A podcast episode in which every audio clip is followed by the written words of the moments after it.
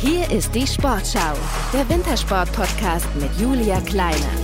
Der Sportschau Wintersport Podcast ist wieder da mit einer neuen Folge und das ist heute eine ganz besondere Folge, denn wir sind so aktuell wie nie. Wir schauen nämlich auf die Bob- und Skeleton-WM, die heute in St. Moritz startet und zwar zusammen mit einem ehemaligen Bobsportler, der weiß, wie es sich anfühlt, eine Medaille bei Weltmeisterschaften zu gewinnen.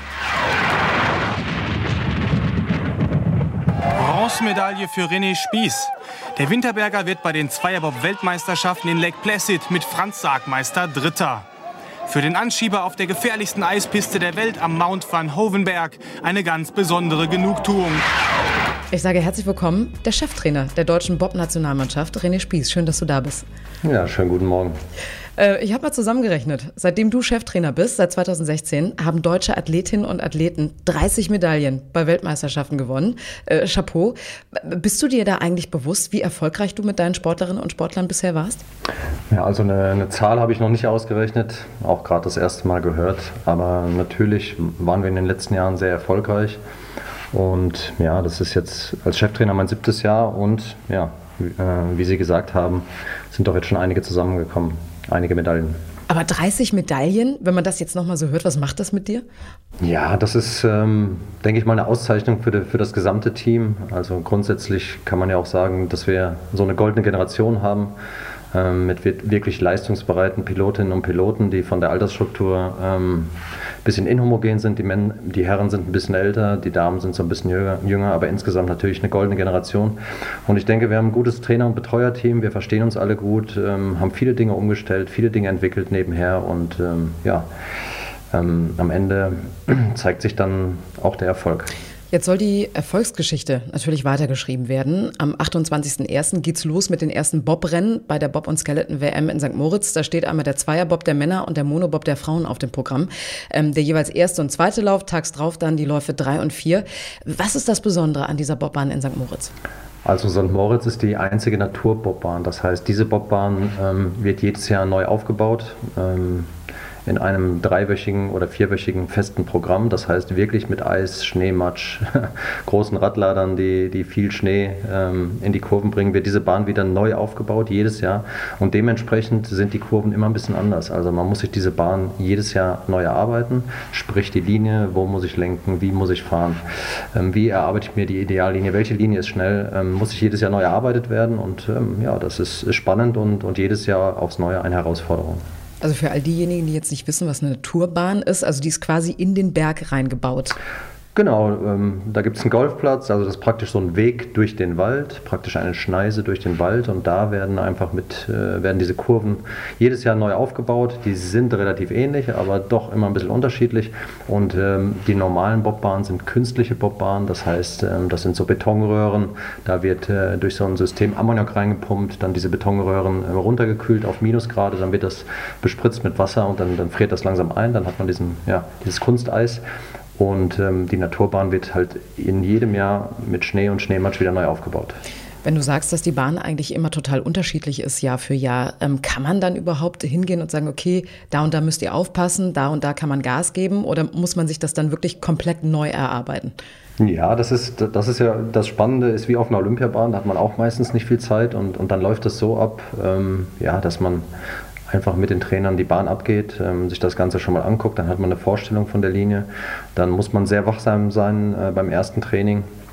Ähm, ja, man hat viele Videopositionen, schaut sich die Konkurrenz auch an und dann bekommt man relativ schnell ein Gefühl dafür, ähm, was schnell sein kann mit den Auswertungssystemen hinterher zusammen und dann, ja, man muss schnell sein und, und schnell auf diese schnelle Linie kommen und das ist, ähm, glaube ich, die Kunst dann in St. Moritz jedes Jahr. Das ist die Kunst, die die Besten der Besten dann auch beherrschen. Ähm, schauen wir doch mal auf die Favoritinnen und Favoriten für diese WM. Ja, und die kommen ja hauptsächlich aus deinem Stall. Fangen wir mal an mit den Frauen, die Monobob-Konkurrenz. Sagen wir so eine Disziplin, an die sich die deutschen Starterinnen so ein bisschen rantasten mussten. Welche Fahrerin favorisierst du denn für den WM-Titel im Monobob? Ja, also die Disziplin ist noch nicht so alt und wir haben wirklich ähm, Startschwierigkeiten gehabt, aber konnten jetzt in dieser Saison auch erstmals ähm, einen Sieg erzielen mit Laura Nolte, ähm, die das auch nochmal wiederholt hat. Und von daher ähm, glaube ich, ist Laura schon eine sehr gute Kandidatin auf eine Medaille. Aber ähm, Lisa Buckwitz war am Start sehr, sehr stark und ähm, hat durchaus auch eine Chance auf die Medaille. Kim Kalicki, glaube ich, fahrerisch die reifste Pilotin bei uns auch. Aber ähm, jetzt kommt es, ähm, eine Katie Humphreys zu schlagen auf so einer Bahn, ähm, da bedarf es schon einer außerordentlich guten Leistung. Und mit Mel äh, Melanie Hassler haben wir auch eine ähm, Schweizerin, ähm, die auch letzte Woche schon intensiv äh, getestet hat und ähm, ja, das sind für mich so die, die Favoritinnen auf die Medaillen und, und, und auf den Titel. Und dann haben wir noch Brian Walker aus Australien, die im letzten Jahr auch ziemlich dominant war. Also es gibt schon Konkurrenz und ja, am Ende wird, wird es schwer und kommt auf die Tagesform an, dort den Titel zu erzielen. Ja, Brian Walker, die auch so ein bisschen eine Wundertüte ist, ne? Mal Hümer hot, hat man so das Gefühl. Ja, das, das ist so. Ähm, auch, auch, sie hat auch, auch so eine Diskrepanz zwischen, zwischen der Monoleistung und der Zweierleistung. Ähm, Im Mono immer stärker als im Zweier, aber die ist, die ist immer gefährlich und ähm, die muss man auf jeden Fall auf der Liste haben. Und welche natürlich auch total gefährlich ist, du hast sie eben angesprochen, Kelly Humphreys, die Amerikanerin, auch einfach mal Olympiasiegerin im Monobob ja in Peking geworden, Anfang letzten Jahres und amtierende Weltmeisterin ähm, in Altenberg, 2021 geworden.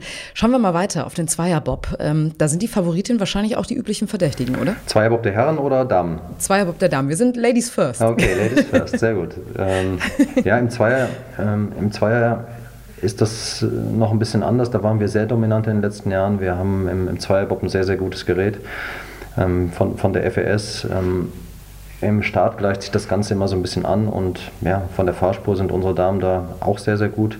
Deshalb ähm, gehe ich davon aus, dass wir im Zweier größere Chancen haben als im Monobob.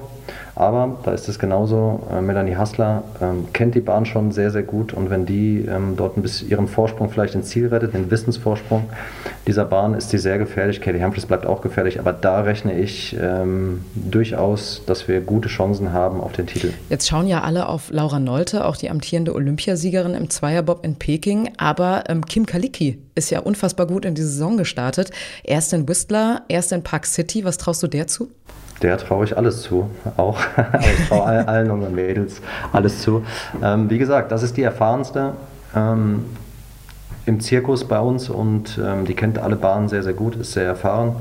Ähm, mit Leonie Fiebig hat sie auch eine sehr gute Anschieberin, deshalb ähm, wird sie dort nicht diesen Startrückstand haben, den sie im Mono hat. Und äh, mit dieser Erfahrung und gutem Material hat sie alle Voraussetzungen auf den Titel. Kommen wir noch mal ganz kurz auf Laura Nolte zu sprechen. Ähm, die hat ja gesagt, vor diesem letzten Lauf in Peking bei den Olympischen Spielen, da war ihr gar nicht so gut, ihr war schlecht und sie hat ihre Beine gar nicht so wirklich gespürt. Wie kannst du denn als Cheftrainer da eingreifen bzw. unterstützen? Machst du da irgendwas? Also nimmst du dann auch deine, deine Athletin beiseite und redest mit denen? Ja, also man, man kennt sich ja jetzt schon über viele Jahre und weiß auch genau, was man da für Typen vor sich hat. Und ich glaube, ähm, ja, da ist es auch wichtig, dass man dann die richtigen Worte wählt, ähm, je nach Typ. Und ähm, Laura ist natürlich von Haus aus wirklich eine nervenstarke, nervenstarke Athletin. Ähm, aber ich glaube, da ging es einfach darum, einfach ihr klarzumachen, dass sie jetzt noch einen Lauf braucht, dass sie immer das Gleiche macht, wie sie die letzten Jahre gemacht hat, wie sie die letzten Läufe gemacht hat. Und ähm, sie einfach nochmal so, so ein bisschen zu motivieren, aber auch, auch den Druck zu nehmen oder das, das gar nicht zu thematisieren, dass jetzt die entscheidenden Läufe kommen. Und ähm, ja, ich glaube, da haben wir auch, auch ein gutes Verhältnis, dass man, dass man da nochmal kurz redet und, und sie vielleicht nochmal ein bisschen positiv vorbereitet. Aber was hast du ihr denn in dem Moment gesagt, als du gemerkt hast, oh, oh äh, die Nerven, die brennen gerade durch?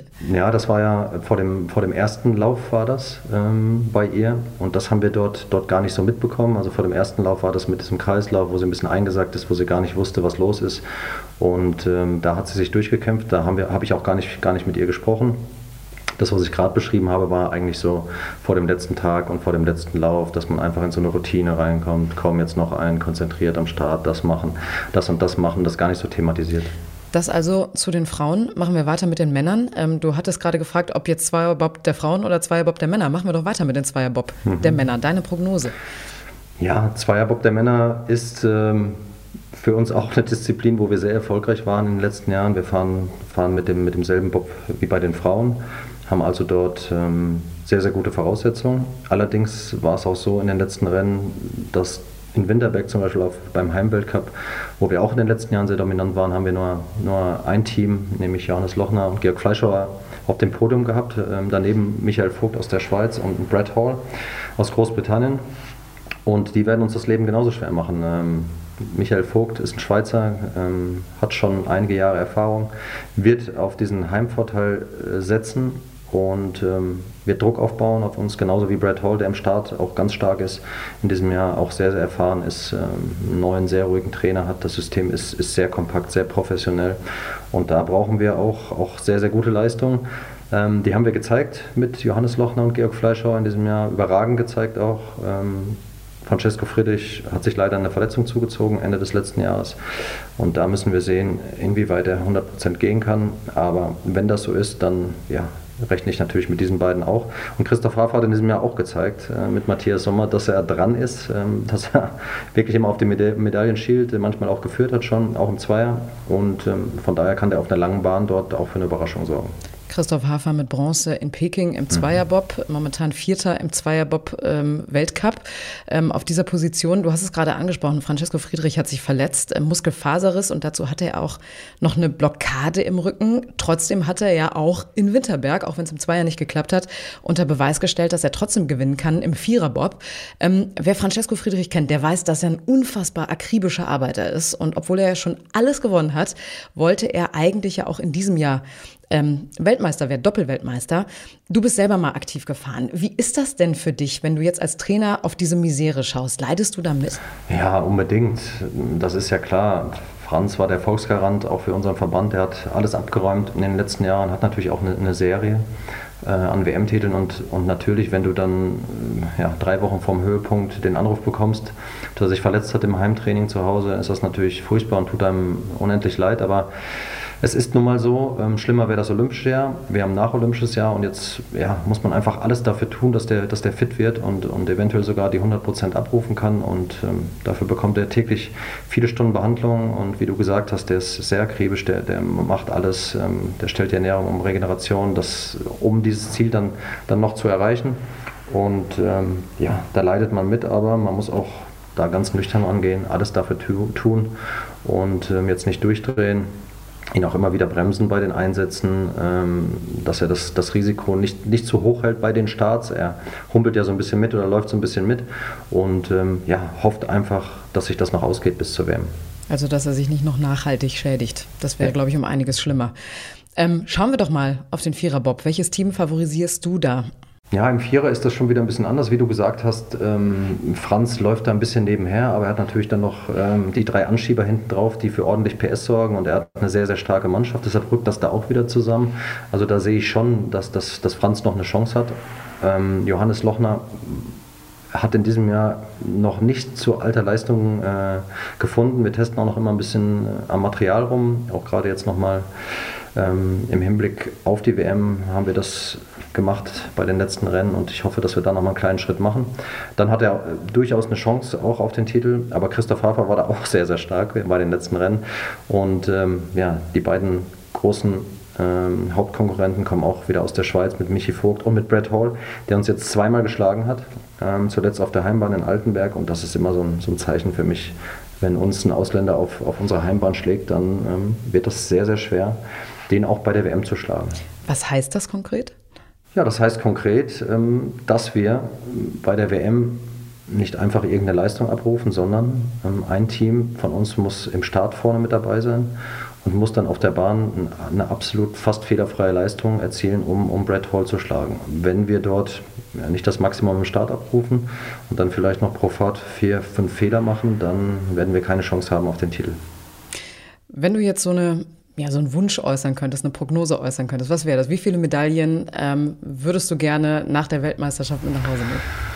Boah, die Frage habe ich schon, schon öfter gestellt bekommen und ähm, ich mag das nicht, so eine Angabe äh, an Meda oder eine Anzahl von Medaillen zu nennen vor so einem Höhepunkt.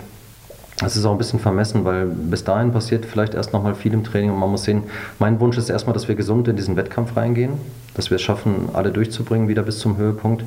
Und dann ist das für mich immer so, wir müssen einfach die Chance haben, vor dem letzten Lauf ähm, eigenmächtig ähm, diese Goldmedaille einfahren zu können. Das heißt, der Abstand darf nicht zu groß sein oder wir haben uns vielleicht schon eine Führung ausgebaut und wenn wir das geschafft haben, dann wäre das super. Wenn am Ende dann um eine Hundertstel die Silbermedaille steht, haben wir ja trotzdem einen sehr, sehr guten Wettkampf gemacht. Oder zwei Hundertstel dann äh, vielleicht auf Bronze liegend, ist trotzdem für mich ein ähm, sehr, sehr guter Wettkampf. Und das ist immer so mein Motto. Wir müssen konzentriert sein, gut in den Wettkampf reinkommen und im vierten Lauf dann den, den Punch noch, noch zu haben, ähm, dort zu antworten oder, oder vielleicht einen Vorsprung ins Ziel zu bringen. Und dann wäre ich sehr zufrieden in allen Disziplinen. Und du hast es gerade sowieso angesprochen, Gesundheit ist sowieso das Wichtigste, gerade auch im Fall von Francesco Friedrich.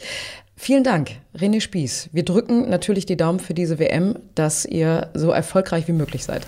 Ja, herzlichen Dank. Ja, und wer jetzt nicht in St. Moritz vor Ort mit dabei sein kann, also an so einem Wettkampftag, für den haben wir jetzt so ein kleines Schmankerl, denn wir haben uns überlegt, euch einfach mal so ein bisschen die Atmosphäre an so einem Wettkampftag einzufangen, wenn die Sportlerinnen und Sportler oben am Start stehen, die Fans, die Geräusche der Bahn, wenn so ein Bob durch die Eisrenne saust und natürlich, was da eigentlich hintersteckt, so ein Wochenende stattfinden zu lassen. Deshalb bin ich nach Winterberg zum Bob und Skeleton Weltcup gefahren und nehme euch jetzt einfach mal mit fürs perfekte WM-Gefühl daheim. Und jetzt oben am Start, alle Vollgas! Jetzt stehe ich gerade hier in Winterberg oben am Start der Zweierbob-Konkurrenz der Frauen. Viele, viele Menschen sind gekommen, ich schätze mal so um die ja, 500 und das, obwohl das Wetter richtig bescheiden ist, 4 Grad und Nieselregen. Aber es riecht trotzdem nach Winter. Es riecht nach Bratwurst und Waffeln. Die Leute, die sind gut drauf und die Teams, die machen sich hier oben warm, um sich gleich die Bobbahn runterzustürzen. Eine, die wird aber nicht mit dabei sein, und zwar Deborah Levy, Anschieberin und Olympiasiegerin im Bob von Laura Nolte. Die beiden ja bei uns schon im Sportschau Wintersport Podcast gewesen. Bevor es jetzt gleich losgeht mit der Zweibob-Konkurrenz der Frauen, Debbie, ähm, auf Krücken unterwegs. Was ist da passiert? Ja, ich habe leider einen Knorpelschaden ähm, im Oktober gehabt, beziehungsweise Anfang November, der jetzt auch kurz vor Weihnachten operiert werden musste. Ähm, war natürlich nicht so eingeplant, ähm, schwirft mich jetzt die ganze Saison raus. Ich werde erst hoffentlich nächsten Winter wieder einsteigen können, werde jetzt den Reha-Prozess beginnen und ja, werde jetzt heute von der Bühne aus das Rennen beobachten müssen. In unserer Podcast-Folge habt ihr ja auch über eure besondere Freundschaft gesprochen, also dass ihr euch gegenseitig auch supportet. Laura hat gestern bei der Monobob-Konkurrenz gewonnen, heute die Zweibob-Konkurrenz. Ähm, wie, wie, bist du mit dem Herzen dabei? Also ist da so ein lachendes Auge oder auch ein weinendes Auge oder wie, wie guckst du jetzt gerade auf diesen Wettbewerb? Klar, auch ein weinendes Auge, weil ich nicht selbst mit Laura am Start stehe, ist natürlich immer traurig, aber ich freue mich auch einfach für sie. Heimweltcup in Winterberg ist immer was Besonderes. Wir kennen hier die ganzen Bahnmitarbeiter, alle Helfer und es ist immer schön hier zu sein und deswegen freue ich mich auch als Zuschauerin, Laura heute hier supporten zu können. Was traust du ihr heute zu? Ja, den Sieg. Also was anderes äh, denke ich mir gerade, was anderes denke ich gerade gar nicht. Ähm, klar, die Konkurrenz ist hier trotzdem sehr, sehr stark. Ähm, es sind zwei Läufe, es muss alles passen, aber ich vertraue da komplett Laura. Das macht sie auf jeden Fall. Und wir wünschen dir natürlich weiterhin gute Besserung, dass du in der nächsten Saison wieder mit Laura am Start stehen wirst. Vielen, vielen Dank. Dankeschön, vielen Dank. Also hier findet gerade die Zweierbob-Konkurrenz der Frauen statt. Mit dabei natürlich unsere Olympiasiegerin Laura Nolte. Die Sportschau Wintersport Podcast-Folge mit ihr und Deborah Levi kann ich euch ja wärmstens empfehlen. Stürze haben wir Gott sei Dank an diesem Wochenende noch nicht gesehen. Ich laufe jetzt einfach mal hier so ein bisschen die Bobbahn hoch und nehme euch mal so ein bisschen mit auf die Geschichte der Felddienst Eis Arena, der Bobbahn hier in Winterberg. Ähm, diese Bahn hier in Winterberg, die gehört ja zu einer der modernsten und technisch anspruchsvollsten Bahnen weltweit. Vor gut 100 Jahren. Da war diese Bahn noch eine Natureisbahn. Jetzt ist sie eine Kunsteisbahn. Das heißt, sie ist eine Eisbahn, die durch eine Bande begrenzt wird. Der Boden, der besteht aus einer dicken, dicken Eisschicht. Meistens sind das geschlossene Anlagen, damit der Boden dann auch permanent gefroren bleibt. Und hier in Winterberg, da verlaufen circa 70 Kilometer Rohre, durch welche 40 Tonnen Ammoniak laufen, um die Bahn zu kühlen. Also wenn ihr mal hier in Winterberg seid, solltet ihr das unbedingt anschauen. Das ist ähm, wirklich krass gemacht gemacht. Weltweit gibt es 17 Kunsteisbahnen, davon stehen vier in ganz Deutschland. Und die Bahn hier in Winterberg, die hat eine Gesamtlänge von 1609 Metern. Die Athletinnen und Athleten, die müssen dann insgesamt 15 Kurven absolvieren. Und im Labyrinth zwischen den Kurven 12 und 13 werden Höchstgeschwindigkeiten von bis zu 140 Stundenkilometern erreicht. Das durchschnittliche Gefälle, das liegt bei 9,8 Prozent und an der steilsten Stelle sogar 15 Prozent. Die Kurven, die haben Radien von 15 bis 55 Meter und eine Höhe zwischen 2,5 bis 5 Meter. So, und wer sich jetzt fragt, wie teuer ist eigentlich so ein Ding? So eine Bahn, die kostet zwischen 50 bis 100 Millionen Dollar. Äh, die Olympiabahn in Peking, die hat sogar 2,5 Milliarden Dollar gekostet. Und wenn die Saison dann vorbei ist, dann wird diese Bahn hier wieder abgetaut. Die Energiekosten, die wären dann einfach zu hoch, die Bahn ein komplettes Jahr zu betreiben. Und wer jetzt sagt, hey, wie schnell sind die hier eigentlich unterwegs? Was ist denn so die schnellste Zeit, die mal gefahren worden ist? Also der Bahnrekord bei den Frauen im Zweierbob liegt übrigens bei 56,54 Sekunden und im Viererbob der Männer liegt der Rekord bei 53,48 Sekunden. Respekt, dass die mit so Karacho hier runterfahren. Ne? Ja, teilweise mit 140 Sachen, ne? Kurve 12, 13. Ja. Da geht es ordentlich zur Sache. Ja, der Kreisel wird ein bisschen langsamer und dann ja, der Speed, das Gedröhne, einfach die Atmosphäre ist einfach klasse. Ne? Also ich finde diese Bobbahn sensationell und äh, was da für eine Technik dahinter steht und was man da alles machen muss und wie viele Leute hier Arbeit finden und äh, hochinteressant natürlich auch, weil die ganze Weltelite hier ist und das ist natürlich auch sehr schön. Sie haben ja gerade gesagt, dass Sie auch viel Wintersport gucken, wenn Sie jetzt so vor Ort hier sind. Ähm, wie ist das für Sie? Ist das so ein himmelweiter Unterschied, auch zu merken, okay, wie viele Leute hier eigentlich auch daran beteiligt sind an so einem Weltcup? Ja, man hat mir gesagt, dass es so sehr, sehr viele sind, die sowas organisieren müssen und vor allen Dingen, die hier an der Bahn arbeiten und an der Bahn alles in Ordnung halten müssen. Da ist mir die Zahl gesagt worden von 5000 für den ganzen Zirkus hier, beziehungsweise für die gesamte Arena hier. Das finde ich erheblich und ist natürlich ein wirtschaftlicher starker Zweig hier für den Ort. Ne? Das geht von der Fahrt her, deswegen sind wir heute hergefahren. Zwei Stunden sind Sie hingefahren? Ja, zwei, zweieinhalb. Okay. Muss dann auch sein, ne? Ja, dann schon. Wenn es so nah ist, dann auf jeden Fall. Kein Weg also zu weit, um Ihre Liebsten anzufeuern, ist natürlich auch das Motto von Familie und Freunden. Obwohl die Mama von der deutschen Bobfahrerin Kim Kalicki sich für ihre Tochter einen nicht so gefährlichen Sport gewünscht hätte. Ja, also ich meine, äh, Kim ist schon immer etwas abenteuerlich, würde ich mal sagen. Also im Ballett, Ballett habe ich sie nicht gesehen, also auf gar keinen Fall. Fängt auch mit B an, ne? Bob oder Ballett? Naja, also sie ist dann eher Team Bob. Also ja, bei mir ist jetzt der Mann, äh, den man einfach nicht überhören kann, egal ob man es will oder eben nicht. Aber es lohnt sich, ihm zuzuhören, denn er führt euch kompetent und stimmgewaltig seit vielen Jahren durch die Eisrennen in ganz Deutschland, unter anderem auch hier in Winterberg. Bahnsprecher Willi Willmann, schön, dass du da bist. Schönen guten Tag. Und das, ob man will oder nicht, nehme ich noch ein bisschen übel, aber gut, ich komme damit klar. War nicht böse gemeint, weil du es wirklich, wirklich großartig machst. Also wer mal hier in Winterberg ähm, zugegen ist und sich mal irgendwie so einen Wettbewerb anhören und vor allem gucken möchte, kann das sehr gerne tun. Sollte man auch unbedingt. Ähm, wir sind jetzt hier quasi in deiner Kommentatorenkabine. Ähm, wie sieht denn dein Tag so aus, wenn du als Kommentator hier ähm, anfängst? Ich bin so ungefähr eineinhalb Stunden vor den Wettbewerben da, mache dann so meine letzte Vorbereitung. Manchmal wird nochmal beim Bob Bremserin oder Bremser gewechselt und solche Sachen. Schreibe mir noch ein bisschen was auf, denn ich weiß sehr, sehr viel von den Sportlern selber. Ich kann mir aber keine Statistiken merken. Also wenn du mich fragst, jetzt so kurz vorm Rennen, wer letztes Jahr hier gewonnen hat, weiß ich es noch nicht. Ich muss es nochmal nachschauen. Ich habe es ausgedruckt in der Kabine. Ja. Wahrscheinlich Francesco Friedrich. Davon ist auszugehen, aber ähm, das wird heute nicht passieren. Ja, der ist ja momentan verletzt, ne? Der hat ja gerade Verletzungspech. Der ist ein bisschen angeschlagen und äh, man hat ihm gestern angemerkt, dass äh, ihm das auch so ein bisschen Sorgen macht. Er wird heute sehr vorsichtig anschieben, äh, hat er gesagt. Und das ist auch gut so. Da wartet ja noch die Weltmeisterschaft und die ist dann doch wichtiger als so ein, in Anführungszeichen, normaler Weltcup.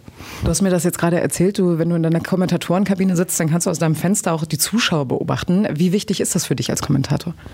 Naja, letztlich bin ich zum einen Kommentator, zum anderen auch die Animationsdame. Also das ist, äh, wenn man Veranstaltungen moderiert, gehört es mit dazu, das Publikum mitzunehmen. Und in der Regel, also ich persönlich bin ja selber einer, der bei Veranstaltungen die Hände in den Hosentaschen oder vor den Armen, vor dem Bauch äh, äh verkreuzt hat. Mich kann man nicht brauchen bei Veranstaltungen. Also ich äh, weiß schon, wie es ist, wie es nicht funktioniert und deswegen versuche ich die Leute dann auch immer mitzunehmen.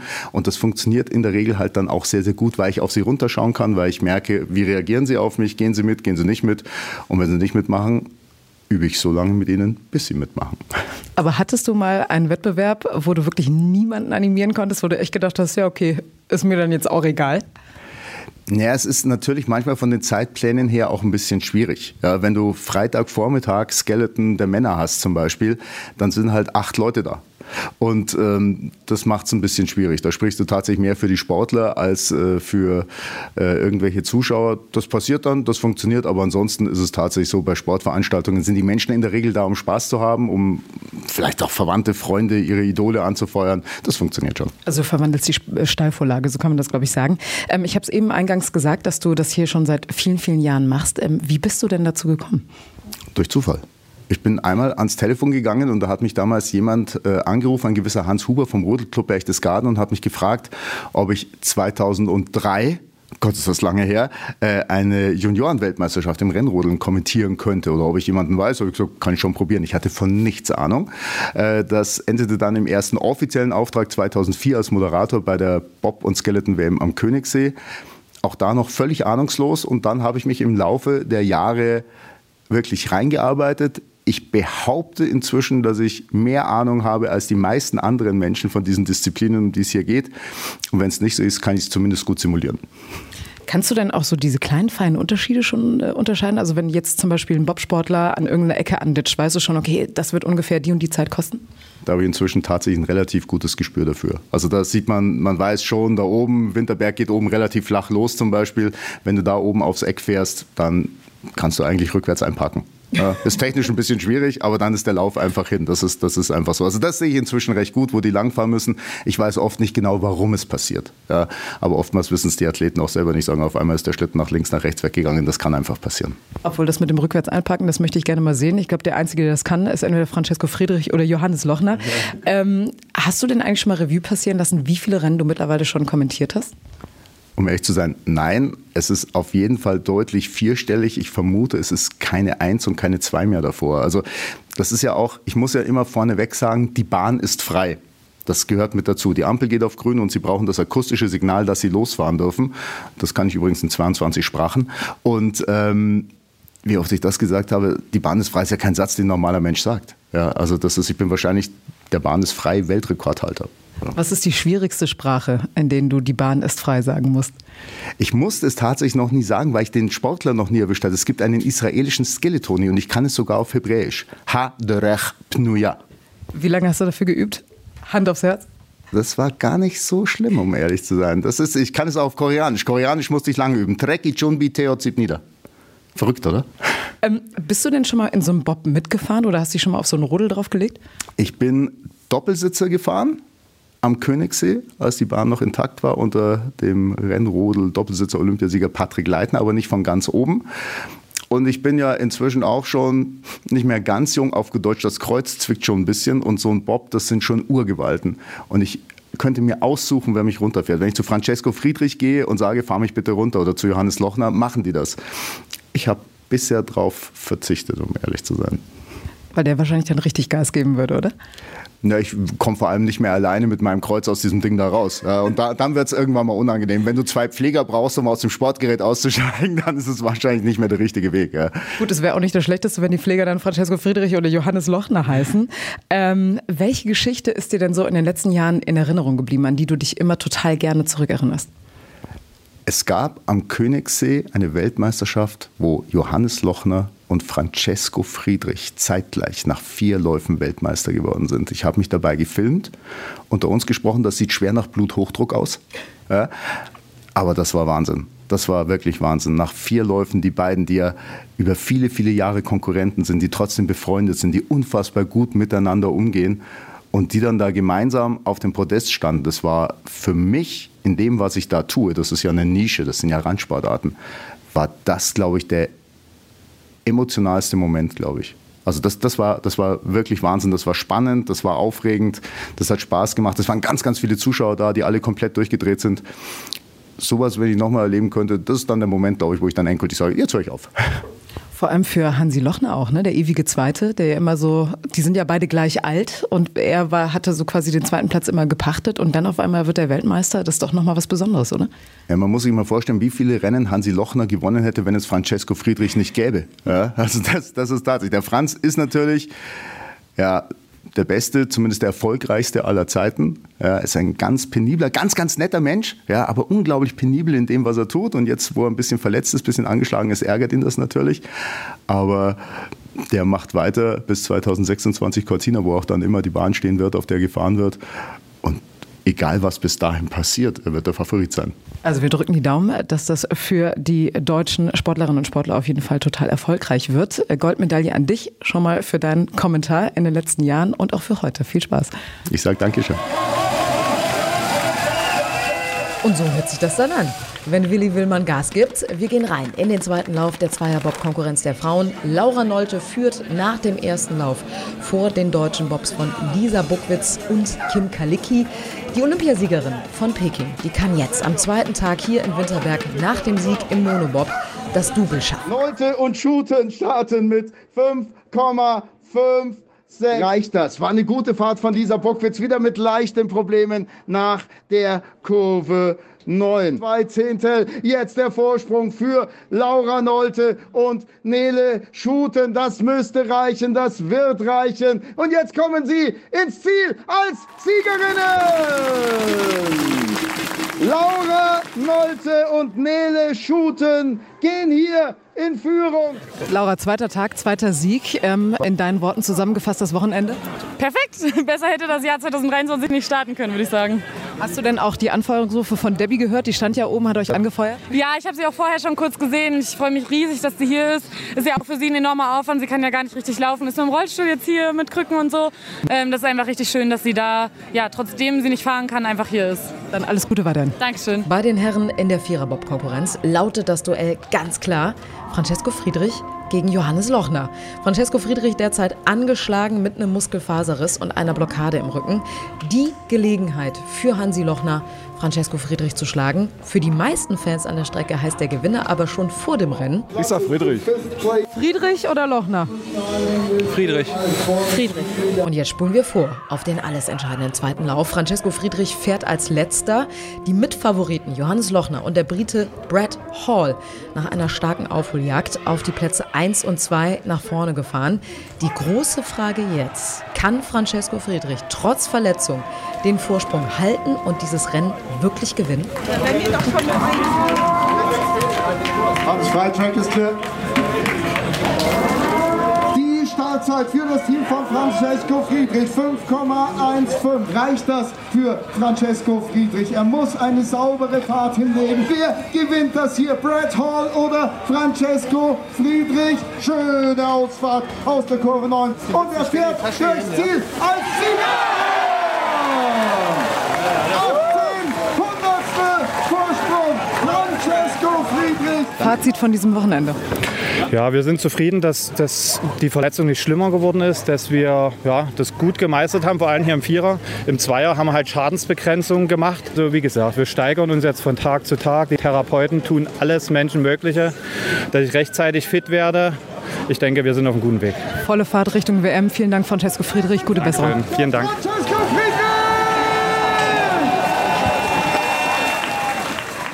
Der große Konkurrent und unser Podcast-Gast in Folge 6, Johannes Lochner, nach dem Sieg in der Zweierbob-Konkurrenz am Tag zuvor ein fairer Verlierer. Aber Ja, nochmal blaues Auge, glaube ich, gehabt jetzt ähm, nach dem ersten Lauf auf 5. Da waren wir natürlich gar nicht zufrieden. Die Startzeiten sind äh, unter aller Sau. Da müssen wir auf jeden Fall jetzt schauen, dass wir das besser machen. Also das, äh, so gewinnen wir da nichts, wenn wir da so hinterher starten. Dann in der Bahn auch. Ich glaube, Fahrten waren ganz gut, aber wieder zu viel Zeit verloren. Äh, ist auf jeden Fall noch ein bisschen Arbeit bis St. Moritz.